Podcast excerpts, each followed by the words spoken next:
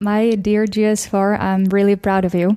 But you guys know that already, but you've done a really amazing job. So I cross my fingers that for the next school years you can also continue having such grades in English. Und warum Frau Letsch, die Klassenlehrerin der vierten Klasse der modernen Schule Hamburg, so stolz auf ihre Schützlinge ist, was das Ganze mit einem Doppelsieg für die MSH zu tun hat und warum die Kinder der vierten Klasse auch eine Party geschmissen haben, all das erfahren Sie in der heutigen Episode hier im Podcast Junge Persönlichkeiten, dem Podcast der modernen Schule Hamburg. Und hier dreht sich ja alles um die Frage, wie wir unsere Kinder auf ihre Zukunft als junge, starke Persönlichkeiten vorbereiten können. Viel Spaß!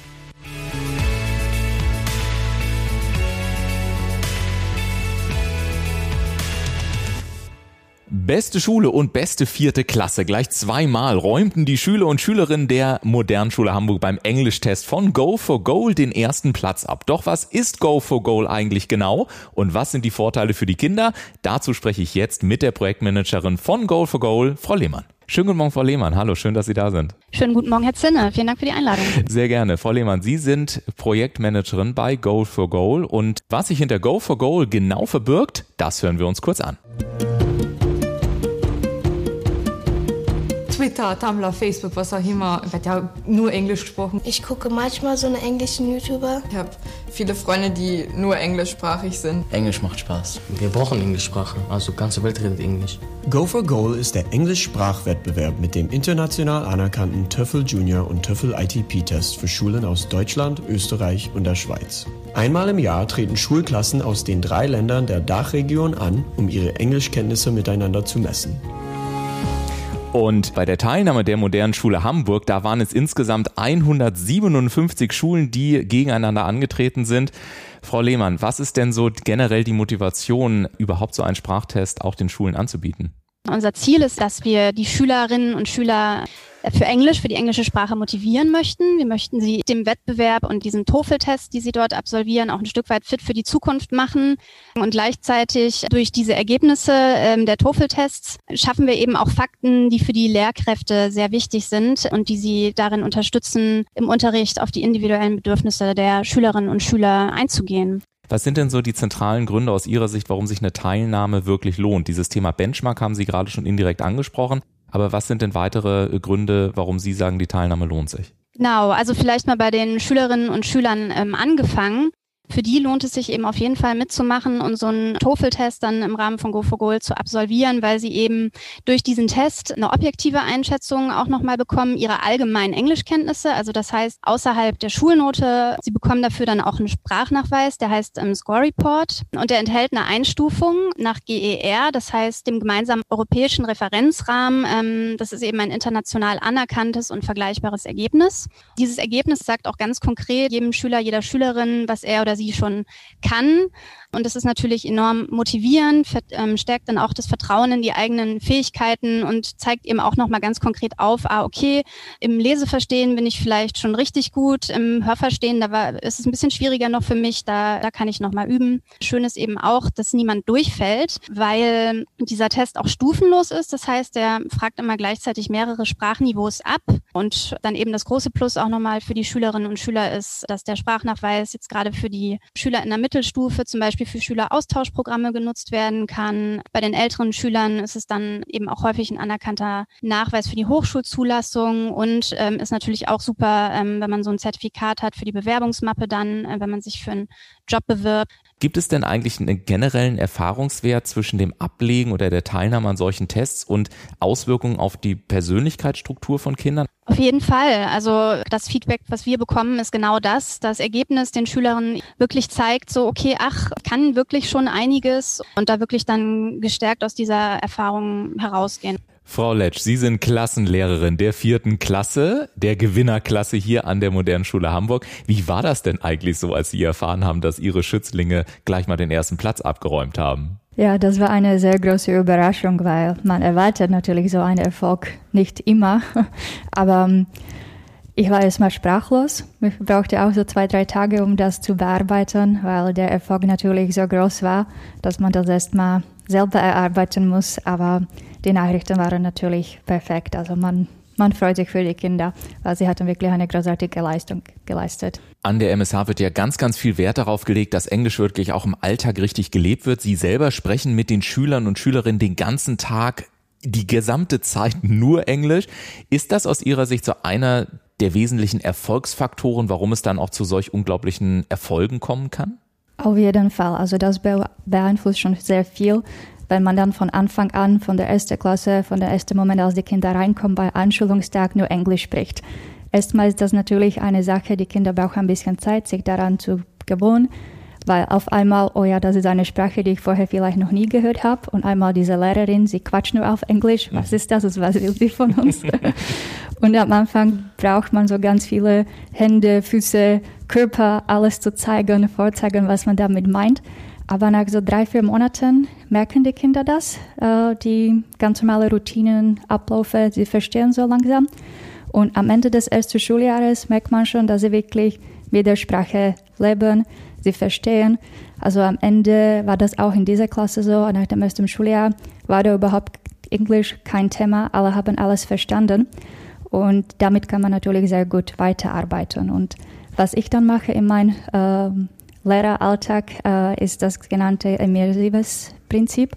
Es geht darum, dass man wirklich nur die eine Sprache dann überall verwendet, egal ob das jetzt im Unterricht ist oder außer Unterricht, wenn man mit den Kindern spricht. Äh, wenn man Gespräche führt, wenn die dann kommen in den Pausen, das und das ist passiert. Also ich erzähle, sage immer alles auf Englisch und auch wenn sie auf Deutsch antworten, wir finden trotzdem einen ähm, Weg, uns zu verstehen. Und äh, das ist desto schöner. Und ich glaube auch, dass das ein großer Teil von diesem Erfolg von der Klasse ist, was sie jetzt geleistet hatten. Weil wenn man sich die, ähm, die Stundenaufteilung ausschaut für mit einer oder zwei Stunden im Englisch, an unserer Schule sind da sogar zwei Stunden in der Grundschule. Dann sind zwei Stunden im Gegensatz zu acht Stunden, äh, wo der Lehrer dabei ist und den ganzen Tag Englisch spricht. Ja, macht das einen Unterschied. Und dieser Unterschied ist es dann eben auch, der dafür sorgt, dass genau der erste Platz überhaupt möglich ist. Und darauf sind übrigens nicht nur die Kinder stolz wie Bolle, sondern natürlich auch die Eltern. Frau Schönhoff, Sie haben ja Zwillinge tatsächlich hier an der, an der MSH. Ja. Zwei Jungs in der vierten Klasse. In der Tat. Als die beiden nach Hause kamen und es dann klar war, dass sie den ersten Platz belegt haben, standen die an der Tür und haben das Zertifikat hochgehalten oder wie lief das ab? Ganz hochgeübelt. und wir Eltern auch natürlich. Gab es erstmal eine große Party zu Hause? Oder? Selbstverständlich. Ja? Das passiert ja auch nicht ja. jedes Jahr und daher, also wir haben das schon groß gefeiert. Dass man natürlich ein damals noch neunjähriges Kind mit einem TOEFL-Gewinn zu Hause äh, jubelnd, tanzend und äh, springend hat. Also mal unter uns. Ich hätte, glaube ich, den TOEFL-Test im Abitur nicht so gut hinbekommen wie eine Neunjährige. Und natürlich wurde nicht nur zu Hause gefeiert, sondern auch in der Schule. Habt ihr von Frau Letsch erfahren, dass ihr den ersten Platz gemacht habt oder wie war das? Also wir haben es von Frau Letsch erfahren. Mhm und wir waren alle sehr aufgeregt. Mhm. Und dann haben wir auch eine Party gemacht. Echt? Mhm. Hier, hier in der Schule oder zu Hause oder, oder? In der Schule. In der Schule? Mhm. Erzähl mal von der Party. Was habt ihr denn da gemacht? Also, wir haben ganz viel Knabberzeugs und Kuchen mitgenommen. Wow. Und auch was zu trinken und das war ganz lustig. Und dann habt ihr richtig alle zusammen gefeiert. Mhm. Auf Englisch vermute ich dann mal, oder? Nein, das nicht. Das nicht. Das habt ihr auf Deutsch gemacht? Ja. okay. Und wie war das, als du nach Hause gekommen bist? Hast du da Mama und Papa gleich gesagt, hier, ich habe den Töffel bestanden? Oder wie, wie war das? Ja, ich ja? war sehr aufgeregt und meine Eltern auch so, wow. Und das heißt, du hast zwei Partys gefeiert. Einmal zu Hause und einmal mhm. in der mhm. Schule? Mhm. Ja, so gehört sich das natürlich auch. Und dass sich das wirklich genauso gehört und Erfolge eben auch gefeiert werden wollen, daran lassen die Kinder nun wirklich keinen Zweifel. Es war verdient, es war cool und es hat auch viel Spaß gemacht. Eins wird somit sehr schnell klar. Sprache ist an der MSH nicht einfach nur ein Unterrichtsfach. Also Sprache wird hier meines Erachtens gelebt und ist eher ein Gefühl von selbstständigem Lifestyle. Mhm. Sprache als Gefühl und Lifestyle. Kein Wunder also, dass sich alle darin einig sind, dass genau dadurch auch die vielen positiven Effekte für die Persönlichkeitsentwicklung der Kinder verstärkt werden. Man sagt ja auch immer, dass Sprache auch die Persönlichkeit fördert. Ist das etwas, was Sie tatsächlich auch im Alltag erlebt haben, dass sich mit dem Erlernen der Fremdsprachen und auch mit dem, mit dem Umgang hier an der Schule mit dem Englischen auch die Persönlichkeit Ihrer Zwillinge stark verändert hat? Äh, absolut. Also die Jungs werden ja von Geburt an bilingual erzogen, ja. weil wir von zu Hause auch, auch Russisch und Deutsch sprechen. Ja. Und irgendwann mal kam auch Englisch dazu. Ja. Und äh, Absolut. Es beeinflusst die in jeder Hinsicht. Die sind ja auch viel offener und toleranter, neugieriger auch auf die Welt, auf die Menschen. Und das ist das Tolle dabei. Und natürlich können sich bei all dem ein paar Fragen stellen. Eine der Fragen lautet zum Beispiel, sind diese positiven Effekte auch bei Kindern mit leisen Stärken, also denen möglich, die man allgemein als introvertierter bezeichnet? Ja, signifikant. Gillian ist ein eher introvertiertes Kind und was die MSH an Mut und Selbstvertrauen geschaffen hat, das ist unglaublich für mich. Einer der großen Erfolgsfaktoren, der für eine solche Rückmeldung entscheidend ist, ist vor allem der Spaß am neugierigen Erforschen und Entdecken. Doch wie wird dieser Spaß im Schulalltag eigentlich ganz praktisch sichergestellt? Also in der Schule geht das relativ ganz einfach, weil man hat schon gemischte Klassen, wo einige Kinder vielleicht schneller verstehen oder können schon Englisch von zu Hause oder haben da schon ein bisschen mitbekommen, dass es gibt auch andere Sprachen außer Englisch oder außer Deutsch dann halt Englisch in diesem Fall und sie versuchen so ein bisschen überzusetzen die Sachen. Also wenn man spricht, da sagt der eine, ich habe das und das verstanden, dann sagt der zweite, ich habe das und irgendwie kriegt man das schon zusammen. Und ich spiele da auch sehr gerne mit, weil dann sage ich auch, sie sollte mir dann Deutsch beibringen, weil eigentlich die Kinder wissen nicht, dass ich Deutsch reden kann. Das wissen sie nach dieser Podcast-Folge. Ne? Genau, ne? das wird jetzt mein Geheimnis jetzt nach vier Jahren. ja, ähm, deswegen ist das schön und dann sage ich auch immer, kannst du das nochmal auf Deutsch sagen oder kannst du da ein, ein, zwei Worte auf Englisch sagen, damit ich das verstehe?